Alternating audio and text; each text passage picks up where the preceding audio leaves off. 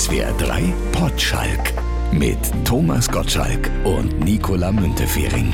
Willkommen zur neuen Runde Potschalk. Potschalk, ich habe das inzwischen gelernt. Ich habe einen eigenen Podcast. Jawohl. Aha. Und für alle, bei denen alleine schon das Wort Corona einen gewissen Frust auslöst, darüber werden wir heute nicht sprechen. Aber trotzdem muss es in Zeiten wie diesen erlaubt sein zu fragen, Thomas, wie geht's? Irgendwelche Symptome? Trockener Husten? Fieber? Trockener Humor. Das ist immer gut. Finde ich aber auch. Hast du Zeiten vielleicht. Designermundschutz? Nein, ich habe allerdings zwei Mundschütze bekommen, äh, wa- warte aber, bis sich die Experten jetzt nun endlich einigen, weil der Mundschutz schützt ja nur andere vor einem und ich finde nicht, dass die Menschheit sich vor mir schützen sollte. Ich bin einer von euch, ich bin einer von Ihnen und ich spuck auch nicht in der Gegend rum und sobald der Husten trocken wird, trage ich Mundschutz bzw. bleibe zu Hause und trage zu Hause Mundschutz, damit ich mich nicht selbst infiziere. Wir müssen unseren Podcast beginnen mit einer kleinen Rüge beziehungsweise Fanfare? einem kleinen Rüffel, Thomas. In der letzten Folge habe ich ja aus meinem Tagebuch zitiert vom 30. März 1985. Da hatte ich drinstehen, ne, ne, ne, ne, ne. Aber wenigstens dürfen wir heute Abend Wetten, das gucken. Yay! Und wir beide haben das ja auch so interpretiert und es war auch so schön, als dieses unsichtbare Band, das uns schon ganz früh miteinander Das verbunden flattert hat. ja, darf ja auch noch länger als 1,50 flattern. Das Ja. Band darf ja immer flattern, ja. Ja, das Problem Aber hat ist- irgendein Hörer jetzt gemerkt, dass es da gar kein Wetten das gab? Doch, oder es gab Wetten das. Aber nicht mit Aber mir. wir können es uns nicht auf deine Fahne schreiben, denn das war jemand anders. Und einer, der es ganz genau wissen muss, hat uns folgende Botschaft zugetragen. Hallo ihr zwei, eine kleine Korrektur. Die Sendung in Innsbruck 1985 habe ich moderiert und nicht der Thomas. Ich kann mich noch sehr gut an die Sendung erinnern, weil ich Weltstars hatte. Jean-Paul Belmondo, Brooke Shields, Franz Beckenbauer.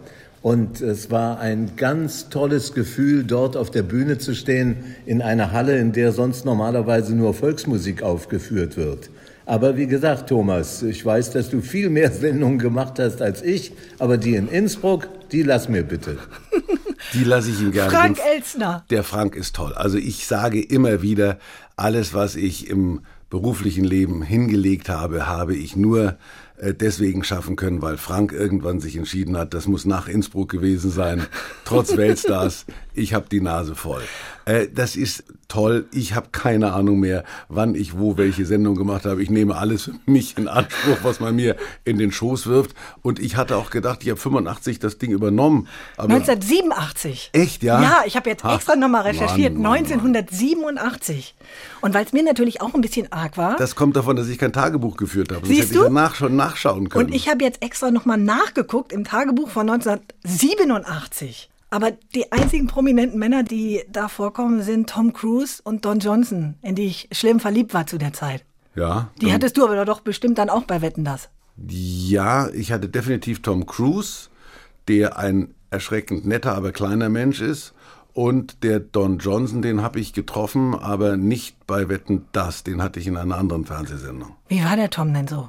Tom Cruise, der ja zu der Zeit, als ich ihn kennengelernt habe, schon unter diesem Scientologen-Faschist stand, den man auch äh, nach Meinung deutscher Journalisten nur danach befragen darf und nur deswegen beschimpfen sollte, war ein ausgesprochen freundlicher, netter und sympathischer Mensch, der sich wohltuend von vielen Promis unterschieden hat, die da mit Jetlag und übellaunig und äh, auf Promotion-Tour unterwegs waren. Ein Beispiel, ich habe Tom Cruise, was ich nie sonst getan habe, meinem Sohn vorgestellt. Der Roman war ein großer Fan von Tom Cruise und hat das einzige Mal in seinem Leben gesagt, darf ich mit, wenn der kommt. Und dann habe ich dem den vorgestellt und Tom Cruise hat mich später zur Premiere eines seiner Filme in Hollywood eingeladen und ich hatte meinen Sohn dabei. Und auf diesem roten Teppich bin ich ja in LA eine Fehlinvestition. Also ich stehe da und keiner weiß, wer ich bin und was ich da soll. Und es ist nichts peinlicheres, als als Nobody über einen roten Teppich zu gehen. Da stehen 100 Fotografen und die 99 hören auf zu knipsen und einer von der deutschen Presseagentur ruft Tommy und zwei Fans, die da gerade irgendwo in Santa Monica beim Baden waren und sich neue Flipflops gekauft haben, die schreien dann auch Tommy und die anderen sind dermaßen irritiert. Was ist das für ein Mensch? Was will der da? Nicht so Tom Cruise, um darauf zurückzukommen. Der marschierte da ich glaube, das war noch mit Nicole Kidman über den roten Teppich, sieht mich, kommt ran und begrüßt meinen Sohn mit Namen. Hey Roman, so good to see you again. Das ist etwas, was es normalerweise nicht gibt. Das heißt, er hat offensichtlich dieses Gedächtnis, dieses fotografische, was ich nicht habe. Ich weiß nicht mal, wann ich wo in äh, Innsbruck gewesen bin. Aber Tom Cruise hat sowohl mich freundlich begrüßt als auch meinen Sohn. Das werde ich ihm nie vergessen. Scientologe hin oder her. Tom Cruise. Ich bin jetzt im Nachhinein doch ein bisschen froh, dass es nicht geklappt hat, weil ich er, hätte dir, nicht. er hätte dir immer am Ohrläppchen genagt, weil größer ist er nicht. Don Johnson wäre ein bisschen größer und der ist auch ein echt lustiger Typ. Ja, und der ist auch cool. Also ich habe den, äh, der hat jetzt in diesem in diesem Film Knives Out mitgespielt, Mhm. äh, der ein toller Film ist übrigens, auch mit mit Daniel Craig. Und und da ist der ist eine gute Figur. Ich finde es toll. Äh, der Grund ist verständlich, wenn Leute cool äl älter werden. Also Jeff Bridges ist ein cooler Alter, Don Johnson ist ein cooler Alter und äh, hier sitzt noch einer. Natürlich. Und Don Johnson, das ist auch ein Tipp vielleicht für alle, die zu Hause sind in diesen Corona-Zeiten, einfach mal Interviews mit Don Johnson anhören. Das ist echt ein lustiger Typ, der Geschichten zu erzählen hat und auch die, wenn er die falschen Fragen gestellt kriegt, die Leute auch auflaufen lässt. Es gibt eins aus den 80ern, da sitzt so eine blondierte, rotlippige Frau Aber vor man ihm. merkt schon, wie du sie gehasst hast. Da saß die falsche Frau dem richtigen Mann gegenüber. Und sie hat ihn gefragt, das war noch zu Miami Vice-Zeiten, was muss eine Frau mitbringen, um dich in die Kiste zu kriegen? Und es ist eine Pause und er guckt sie an und sagt einfach nur, vergiss es. Oh Mann. Sag mal, apropos vergiss es, wir haben alle wahrscheinlich jetzt zu Recht vergessen, wie der arme äh, Kompagnon von dem Don Johnson damals hieß. Weißt Nein, du das Philip noch? Michael Thomas, natürlich, Ricardo Tubbs. Oh Mann, das siehst du da. da ja. da siehst du. Also gut, der Frank Elstner hat es auch gewusst. Ihr Siehst zwei. du? Aber der hat mich nicht so interessiert. Meine Lieblingsgeschichte von Don Johnson ist übrigens noch seine Namensgeschichte. Don Johnson ist ja jetzt nicht so ein seltener Name in den USA. Und er hat mir erzählt, er war auf einer Party und dann kommt ein Typ auf ihn zu und sagt, hey Don Johnson, ich bin Don Johnson. Und er dachte, oh ja, okay, was soll's? Und er zog seinen Ausweis raus und es stand wirklich im Ausweis, dieser Typ hieß auch Don Johnson. Und er sagte zu ihm, vielen, vielen Dank.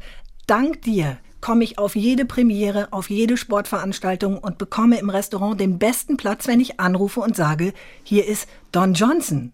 Und der echte Don Johnson guckt ihn an.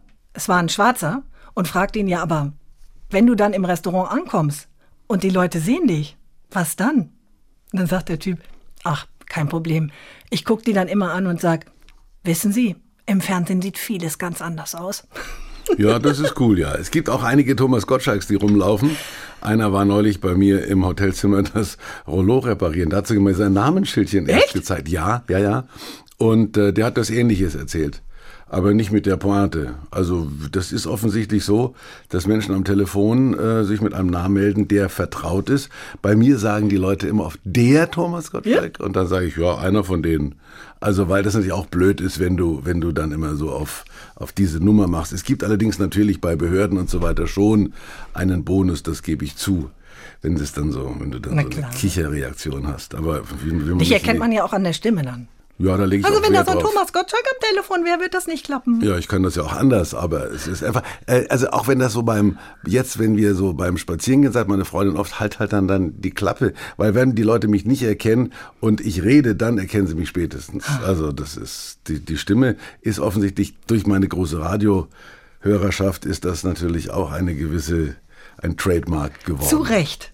Ja, wobei ich hatte am Anfang eine relativ hohe Stimme. Also wenn ich jetzt äh, mich im Radio höre aus frühen Zeiten und man kriegt ja dauernd solche Geschichten um die Ohren gehauen, gerade zu irgendwelchen Jubiläen, äh, dann denke ich, mein Gott, was piepst der da? Das ist Aber wenn man sich selber hört, klingt immer komisch. Kann sein. Sowohl Tom Cruise als auch Don Johnson, die mögen ja viel erreicht haben, die beiden, aber eins haben sie mit Sicherheit nicht, eine nach ihnen benannte Hotelsuite, so wie du. Die ist ja nicht nach mir benannt, sondern das ist ja meine. Ja, eben, aber trotzdem die Thomas Gottschalk Suite in München. Ehrlich gesagt, ich wusste gar nicht, ähm, dass es die gibt. Ich habe das gehört bei einem anderen Podcast, Baywatch Berlin mit Klaas Häufer Umlauf und seinen Kumpels. Wir hören uns wohl gegenseitig ganz gerne. Gruß mal eben nach Berlin von Baden-Baden aus. Und die haben sich Gruß von neulich. mir ebenso, Herr Kollege. Habt ihr euch da rumgetrieben? Sie haben äh, sich über die Gottschalk Suite unterhalten und sie haben die auch besucht. Und das scheint ja ein echter Gottschalk-Schrein zu sein. Ja, also es ist die, die Geschichte ist relativ einfach. Ich habe in äh, grauen Vorzeiten immer in Berlin in äh, einem Hotel übernachtet. Kann es sein, dass das vier Jahreszeiten hieß oder nee, Parkhotel, Schlosshotel oder was weiß ich. Und da hatte Karl Lagerfeld eine Suite. Und diese Suite war unterschiedlich von dem ganzen Hotel. Da hingen ein paar Fotos von Karl Lagerfeld und er hatte die eingerichtet und hatte da so ein bestimmtes Flair da mitgebracht. Also als Katzenallergiker äh, musstest du wahrscheinlich immer erstmal Pupetta, äh, die Reste von Pupetta rausräumen, aber ansonsten war das eine tolle Suite und da war ich ab und zu und habe ich gedacht, so eine Suite, das ist toll. Und dann hat mir der Besitzer des Hotels gesagt, ich glaube Schlosshotel hieß es. Das ist auf jeden Fall pleite gegangen, also trotz oder wegen Karl Lagerfeld, ich weiß es nicht. Und äh, dann hat der gesagt, nee, wenn der kommt, dann äh, ist der da immer drin. Und ich muss dir sagen, ich hatte ja in München dann nichts mehr. Ich habe äh, ein Haus am Ammersee gehabt, das hatte ich verkauft. Und es ist schon ein Unterschied, ob man in äh, ein Hotelzimmer kommt, die ja alle irgendwo nüchtern sind, oder ob man sich da wiederfindet, in Anführungszeichen. Und äh, die ITEA hat das damals eingerichtet mit, mit, mit Sachen von uns, teilweise mit Sachen, die wir extra dafür besorgt haben. Und ich habe so ein paar Golden- oder Platin-Alben da reingehängt, die man mir irgendwann zu Unrecht überreicht hat, weil ich ja nie ein Platin-Album geschafft habe. Doch, ich habe da mit irgendwelchen Fernsehsendungen, die dann auch als, als CD rauskamen, äh, eine Menge Platten fürs ZDF verkauft, aber das war ja nicht meine Leistung. Da hängt eine von Sting, eine von den Scorpions und eine von keine Ahnung, Mariah Carey, glaube ich, oder nee. Und auch ganz viele Bilder von dir schon. Ja, ja. Auch so riesengroß. Naja, nein, es hängt ein riesengroßes Bild von mir. Das, das ist aus Wetten das. Da kam irgend so mal ein Künstler, der hat da so einen Joke gemacht, der hat da äh, auf eine schwarze Fläche rumgepinselt und hat dann Goldstaub draufgehauen und dann wurde das plötzlich mein Gesicht. Das kann man bei YouTube sehen, diese Geschichte. Das war irgendeine, ein Performance-Künstler. Und das, da hat er eins hat er vergeigt gehabt, weil er sich da irgendwie verpinselt hatte und eins ist perfekt. Und das Perfekte hat mir das ZDF geschenkt. Und das hängt in dieser Suite und das ist riesengroß. Das ist manchen Leuten zu groß. Also Till Schweiger, der, der da ins Bett gehen wollte, der hat das nicht gepackt, unter mir zu schlafen. Wahrscheinlich war er auch nie alleine. Und auf jeden Fall habe ich, ähm, der, der ist wieder äh, ausgezogen, sagt man mir. Ansonsten haben da interessante Leute gewohnt. Der Bill Clinton hat auch schon gewohnt. Die sind da alle, wenn diese Konferenz da immer ist. Und dieses Zimmer kann man ja auch mieten. Also ich habe der, der Besitzerin gesagt, gebt das ruhig sozusagen in den normalen Umlauf, weil du hast ja nichts davon. Das Einzige, was bei mir natürlich toll ist, da ist so eine kleine Komorka, wie der Oberschlesier sagt, so eine kleine Kammer. Und jedes Mal, wenn ich ankomme, kriege ich einen Schlüssel dafür und da hängen Klamotten von mir drin. Und da, da sind ein paar Sachen, also die man immer so braucht paar Fläschchen Unterberg und, und, und, und ähm, Winterschuh und Abendklamotten. Wenn ich also äh, jetzt plötzlich sage, ich will in München in die Oper gehen, hängt da ein dunkler Anzug und ich kann in die Oper gehen. Fliege und immer gewaschenes Oberhemd. Aber du bist sicher, dass auch nur du den Schlüssel bekommst? Ja, das, da bin ich mir ganz sicher. Nicht, dass sie irgendwie so Nein. heimlich Fanpakete verschicken, einmal Mit in die. Kammer Nein, also und die Klamotten vom Thomas Glashäufer anziehen. Umlauf hat dann offensichtlich keinen Schlüssel gehabt. Und da, da, ich weiß nicht, ob mich der Klaas angerufen hat oder ob mich der Bayerische Hof angerufen hat, aber die haben vorher gefragt. Also das Die war, mussten noch einmal durchputzen. Genau, die haben irgendwie gesagt, dürfen wir die reinlassen? Ich gesagt, lass die rein, das ist mir sowas von wurscht. Das sind ja, da sind die schon sehr diskret und lassen da niemand rein, der da nur mal gucken will. Oder wenn da jetzt Frau mit Herz kommt und sagt, wir machen mal ein Foto von Gottschalks der Knautschen Bettlaken, das, da, da sind die sind die schon entsprechend äh, vorgewahrt. Und da hängen so ein paar Angeberfotos von mir rum, also äh, Obama mit mir und, und Khrushchev, ne Quatsch, Khrushchev, Gorbatschow war der nächste. Ich habe mal so ein Foto, da stehe ich zwischen Gorbatschow und zwischen Arnold Schwarzenegger, äh, aber das, da denken die alle, das wären drei Wachsfiguren. Das ist, ich sehe, ich bin so schön gekämmt auf dem Foto, dass man nicht glaubt, dass das echt ist. Aber und, trotzdem- und mit David Bowie habe ich eins, wo ich neben David Bowie sitze. Das bedeutet mir einiges. Trotzdem muss man sich da vielleicht auch dran gewöhnen. Barbara Becker zum Beispiel, die hat da auch schon mal drin übernachtet und musste sich auch ein bisschen umgewöhnen. Das ist ganz, ganz scary, wenn er dann von der Wand runterschaut. Also da habe ich schon überlegt, ob ich die Ingrid frage, ob sie mir das verhängt. Das, da guckt er dann von der hinterm Bett vor. Das ist ähm, scary. Das ist dieses Riesenfoto, aber ich sehe nichts. Also es ist nicht so, Sind die Sachen da, denn nur geliehen? Also könntest du die jederzeit wieder einsacken? Das sind, habe ich nie drüber gesprochen, aber die Sachen sind von mir. Also ich glaube nicht, dass jemand ein zweimal zwei Meter großes Bild von mir behalten möchte. Also, Aber du übernachtest da auch selber drin, wenn du da bist. ja, ja, klar. Und das ist, das ist wirklich angenehm. Also ich finde das auch in volltrunkenem Zustande. Das ist ein Stockwerk unterm Gym. Da gehe ich immer dann früh trainieren. Und das ist angenehm. Ich habe auch eine Kaffeemaschine, die da immer hingestellt wird. Und ich lege einmal Wert ins. Ich habe jetzt ja nicht mehr, aber ich habe immer Zucker und Sahne verlangt. Jetzt, das habe ich aber aufgegeben. Ich würde da auch gerne mal hin. Könntest du mir vielleicht mal einen Schlüssel geben? Habe ich doch nicht. Die muss man sich unten abholen. 672 ist die Nummer. 672. 672. Aber das ist schweineteuer. Ich zahle ja da auch. Ist ja nicht, dass ich da umsonst drin Nein, wohne. hast du kein Hotel Garni-Preis. Die Leute, na, ja, ist ein bisschen günstiger, aber also jedem, dem ich sage, was das kostet, was, günstig? Ich kenne Hotel, da kannst du umsonst wohnen, aber da will ich nie hin. So eine Hotelsuite gibt es natürlich auch nur, wenn man ein erfolgreicher Mensch ist, Thomas. Was ist für dich Erfolg? Wenn du äh, in meinem Alter über Erfolg nachdenkst, kommt was anderes dabei raus, als wenn ein 20-Jähriger über Erfolg nachdenkt. Ich glaube, für jeden 20-Jährigen bedeutet Erfolg, dass er irgendein Start-up gründet, das innerhalb von drei Jahren von Google oder Apple für einen zweistelligen Millionenbetrag gekauft wird. Also das heißt, äh, man neigt dazu, in der jugendlichen Blüte Erfolg mit Geld und mit Prestige zu vergleichen. Ähm, Im Rückblick und im Rückspiegel sieht Erfolg anders aus. Ähm, der Erfolg ist einfach glücklich alt zu werden. Überhaupt alt zu werden ist schon mal ein Erfolg, weil ja viele quasi vorher abbiegen. Another one bites the dust. Es bedeutet auch für mich, dass du privat, dass du ein glücklicher Mensch bist. Also Lebenserfolg ist für mich auch ein Zustand, in dem du jeden Tag früh aufwachst und sagst, schön, dass ich lebe und schön, dass es so ist, wie es ist. Im Moment ist das schwieriger, aber auch damit umzugehen, ist, finde ich, Lebenskunst und Lebenserfolg bedeutet zum Beispiel, wenn du einen schwierigen Sohn oder eine schwierige Tochter zurück in den grünen Bereich bringst, wenn du sagst, ich habe eine Schwierigkeit, die mir im Wege lag, geklärt und dann ist das ein Erfolg. Ich habe so viel erfolgreiche Menschen kennengelernt, die äh, mit Kohle und die mit Besitz und die mit Prestige und die mit Ruhm sich bekleckert hatten und die, die sicher viele Neider hatten. Und das ist eigentlich so eine Lehre meines Lebens, egal wen ich getroffen habe, egal neben wem ich gesessen habe in meinem Leben, mit wem ich beim Dinner gesessen habe. Ich hätte im Rückblick mit niemandem tauschen wollen. Früher vielleicht schon. Also als ich zum ersten Mal, weil du gerade Don Johnson erwähnt hast, ähm, Miami Vice gesehen habe, habe ich bestimmt gedacht, oh wow, ich würde gerne so aussehen wie Don Johnson, dann würden mir Frauen wie Nicola hinterherlaufen und, und ähm, mir würde Frage gestellt werden, wie kriegt man dich in die Kiste, hat mich nie einer gefragt. Aber grundsätzlich letztendlich ähm, sind das kurzfristige Verblendungen, die sich letztendlich dann alle in der Weisheit des Alters klären und man sagt, ich bin der, der ich bin und ich bin das geworden, was ich selber werden wollte. Und ich würde mich persönlich, wenn du mich nach meinem Erfolg fragst, immer im Privaten orientieren und nie im beruflichen, weil die beruflichen Erfolge, die ich hatte, die waren so zufällig. Das war so. War ja, das wirklich alles Zufall oder welche Rolle hat auch Ehrgeiz gespielt? Nein, weil gerade der Frank vorher am Telefon war.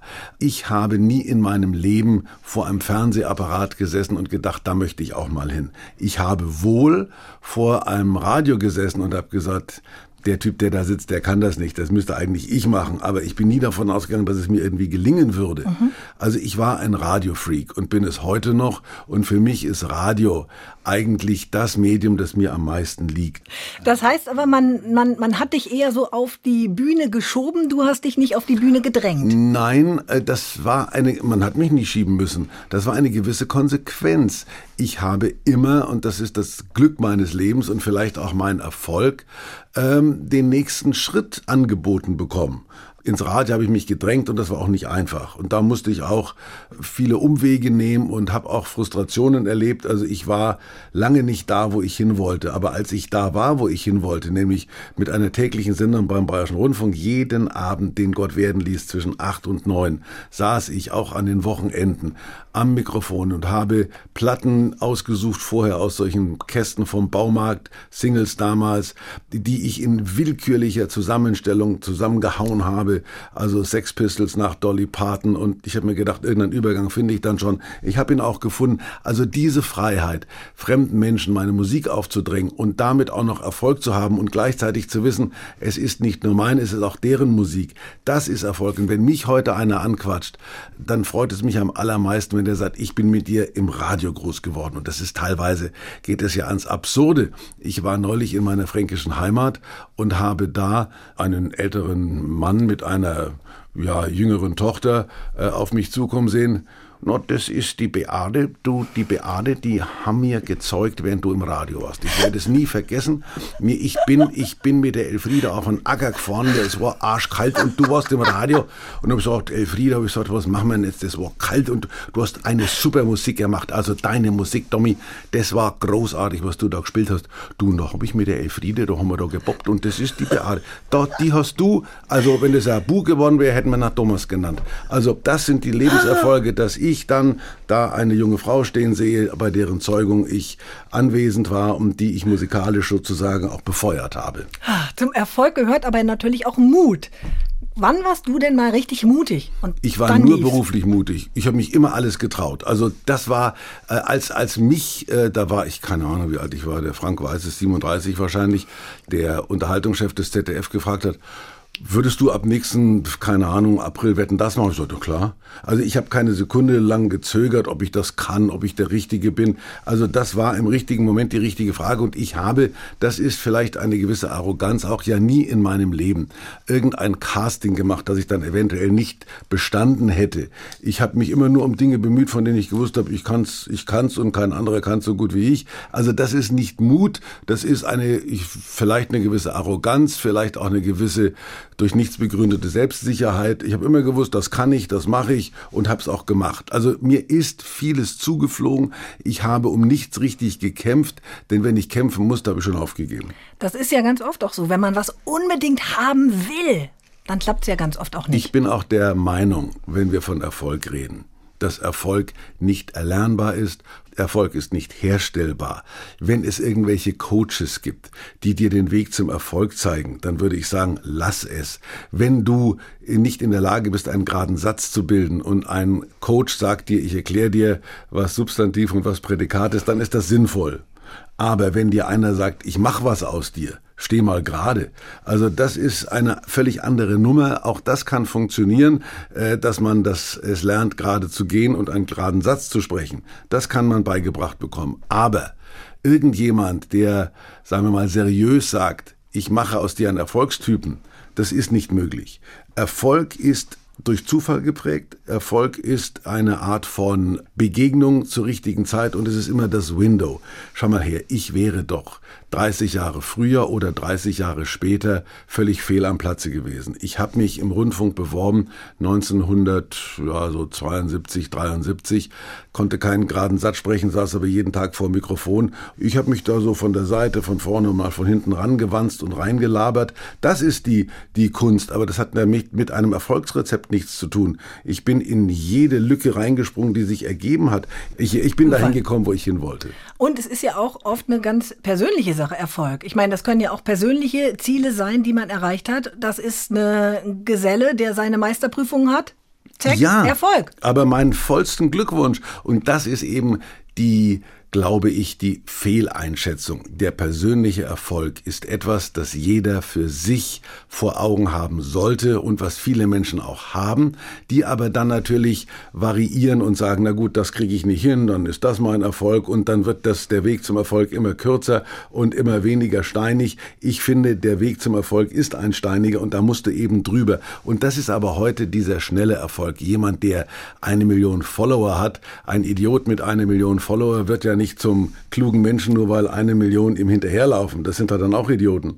Aber das, diese, diese, diese Schwarm-Nicht-Intelligenz, die gibt es ja heute. Aber Erfolg bringt ja auch immer Neider mit sich. Jetzt heißt es immer, du hast natürlich den Vergleich auch Deutschland-USA, dass man nirgendwo so schnell neidisch ist und auch manchmal so missgünstig wie in Deutschland, im Gegensatz zu den USA. Wie hast du das erlebt? Hm, ja, ich weiß nicht, ob man es Neid nennen kann. Neid ist ja etwas Bösartiges. Es ist so eine Skepsis. Der Deutsche ist skeptisch von vornherein. Das habe ich ja auch gemerkt, wie ich äh, gewisse Dinge einfach in Amerika bescheuert fand, an die man sich aber halten muss. Das ist ja auch der Unterschied. Ich bin der Meinung, wenn ich in diesem Land lebe, dann muss ich damit leben, dass ich zum Beispiel eine Flasche Bier nur in einer braunen Papiertüte an die Beach nehmen kann. Das ist sinnlos. Ich muss damit leben, dass irgendjemand kreischt, wenn mein zweijähriger Sohn ohne Windeln an der, an der Beach entlangläuft. Das halte ich für idiotisch, aber das ist eben so. Dann kann ich die deswegen nicht beschimpfen. Und wenn du dort siehst, wie, wie reiche Leute mit ihrem Reichtum einfach protzen, dann habe ich dieses Gefühl, Darf der das? Kann der das machen? Also da gibt es in an, der, an der Beach von Malibu einen, dem gehört Oracle, der, der hat ein, ein Schiff, ein ewig langes Teil, das parkt der in den drei Sommermonaten äh, so, dass er mit dem Schlauchboot da in sein, in sein Haus nach Malibu fahren kann. Und das kostet ihn, glaube ich, 150.000 Dollar am Tag. Oha. Das, das macht er aber, weil er sagt, das ist mir die Sache wert. Dann, dann sagt die City of Malibu, der verschandelt uns da zwar die Beach, aber wir kriegen jeden Tag 150.000, die wir vernünftig einsetzen können. Da sagt keiner was. Einige sagen, well, that, that fucking idiot. Aber das ist dem völlig egal. Der rudert mit seinem Bötchen da äh, auf seine Terrasse und hat da sein, sein, sein Kriegsschiff da stehen. Aber so what? Da wird aber dann nicht lange drüber diskutiert. It is as it is. Das ist so ein amerikanischer Spruch und die Deutschen sagen, ja, warum, warum ist dann das so? Ja, na, na gut, es ist halt so. Und ein typisch deutscher Spruch, warum sagt da keiner was? Oder warum beschwert sich niemand? Also es beschwert sich niemand es denkt sich jeder seinen Teil. Und viele sagen, wenn ich so viel Geld hätte und wenn ich so ein Schiff hätte, würde ich es genauso machen. Aber der Deutsche sagt, ich habe ja nie so ein Schiff.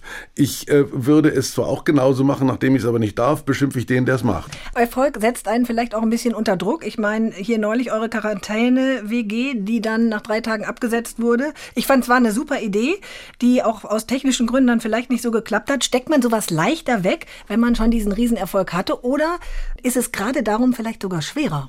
Die wurde ja nicht wegen Misserfolg eingestellt. Also es ist so, dass ja ich immer der Meinung bin, alles, was ich öffentlich mache, ist ja quasi zur Bewertung freigegeben. Wenn die Menschheit sagt, der Gottschalk ist ein Trottel, der Gottschalk kann das nicht, dann betrifft es mich. Wenn aber irgendjemand ins Bild läuft und das Publikum sieht das, dann sage ich, da ist einer ins Bild gelaufen, den beschimpfe ich jetzt nicht. Ich sage, komm mal her, wenn du schon ins Bild läufst, dann sagt deine Mutter guten Tag. Die hat auch nie gesehen, was für einen hässlichen Sohn sie hat. Jetzt kann sie mal im Fernsehen sehen, wie du aussiehst. Neben mir wird schwierig. Aber grundsätzlich ist es halt so, dass du mit dem Misserfolg in Anführungszeichen umgehen musst, mit den Notwendigkeiten, die sich aus irgendeiner Situation ergeben. Und bei dieser Geschichte habe ich gleich von vornherein gesagt, Freunde, wir haben ein Problem, aber ich lasse mich darauf ein. Das ist wieder eine Frage des Mutes. Ich habe gleich gesagt, pass mal auf, was kann denn passieren? Der Günther ist ein ernsthafter Geselle, der das ganze Thema sicher nicht locker nimmt. Der Pocher ist ein Sausack, der aber blitzgescheit ist, der blitzschnell ist und der im Moment alles darf, weil er das Virus gehabt hat. Ich hänge so dazwischen. Bin ich lustig, sagen die Leute, hat der Gottschalk überhaupt kein Hirn im Kopf? Bin ich ernst, sagen die, der versteht doch eh davon, was faselt er da? Und insofern habe ich gleich gewusst, dass ich zwischen zwei Menschen sitze. Der Günther weiß alles, der Pocher sagt alles und ich bin dazwischen und denke mir meinen Teil, davon hat aber keiner was. Verspürst du noch irgendeine Art von Druck? Dass du denkst, oh, das muss ich noch mal hinkriegen? Der, der Druck, den ich habe ja schon mal, ich habe doch Glück gehabt, 30 Jahre ohne Druck zu arbeiten. Ich habe doch, wir haben doch gar nicht gewusst, was eine Quote ist. Ich habe irgendwo mal gefragt, also das war, also wetten, das waren immer über 20 Millionen, das wussten wir und das war auch gut so. Der beim beim Kuhnkampf war es noch 30 Millionen und dann habe ich eine Sendung gemacht, die hieß na sowas. Und die lief dann auch am Samstag, glaube ich, 19.30 Uhr vor dem Vorabendprogramm. Du hast sogar schon mal damit auf Wetten das geteased damals. Tatsächlich, ja? ja? Na gut. Auf jeden Fall habe ich irgendwann mal meinen Chef gefragt, kann man da erfahren, wie viele Leute da zuschauen? Und er hat gesagt, ja, das dauert aber eine Woche. Ich so, na so gut, dann, dann kam der, hatte gesagt, es waren 12 Millionen. Ich habe gesagt, was? Es gab damals 60 Millionen Deutsche. Ich gesagt, gut, 30 Millionen sind, sind irgendwie vielleicht in der Kneipe. Aber die restlichen 30, was machen Wo die denn da? Die denn? 12 Millionen, das war ein Schlag ins Gesicht. Also, ja, heute liegen sie in den Arm, wenn sie drei Millionen haben. Was kannst du denn nicht so gut? Wo bist du denn echt erfolglos? Ich kann nichts außer dem, was ich mache. Das ist ja mein Glücksfall. Ich bin überall erfolglos. Das stimmt doch nicht. Ich kann, ich kann nicht rechnen. Ich, Zwei plus fünf? Äh, sieben, ja, Kopfrechnen ist ja was anderes. Ach so. Nein, also das sind die, außerdem sozusagen die Grundrechnungsarten beherrsche ich. Aber ich habe immer so Milchmädchenrechnung und ich kann, also ich bin auch, ich vergesse auch alles. Also ich vergesse, ob ich in Innsbruck Sendung gemacht habe oder nicht und das ist heilsam. Also ich kann auch Serien gerne zweimal sehen, weil ich keine Ahnung mehr habe, was da gewesen ist. Also alles, was mich nicht irgendwo in meinen tiefsten Tiefen bewegt, vergesse ich, hake ich ab und wird ausradiert. Also ich muss dir jetzt in zwei Punkten vehement widersprechen. Wir kennen uns jetzt noch nicht so lange, aber erstens stimmt es nicht, dass du äh, nichts kannst außer reden und zweitens stimmt es auch erst recht nicht, dass du alle Dinge vergisst. Aus dem Hut kannst du immer ein Gedicht zaubern, was du dir gemerkt hast. Ich habe das große Glück, so eine Art von Bildungsbürger ist fast zu viel gesagt. Also ich habe ja neun beziehungsweise elf Jahre humanistisches Gymnasium. Da sind viele lateinischen Zitate hängen geblieben.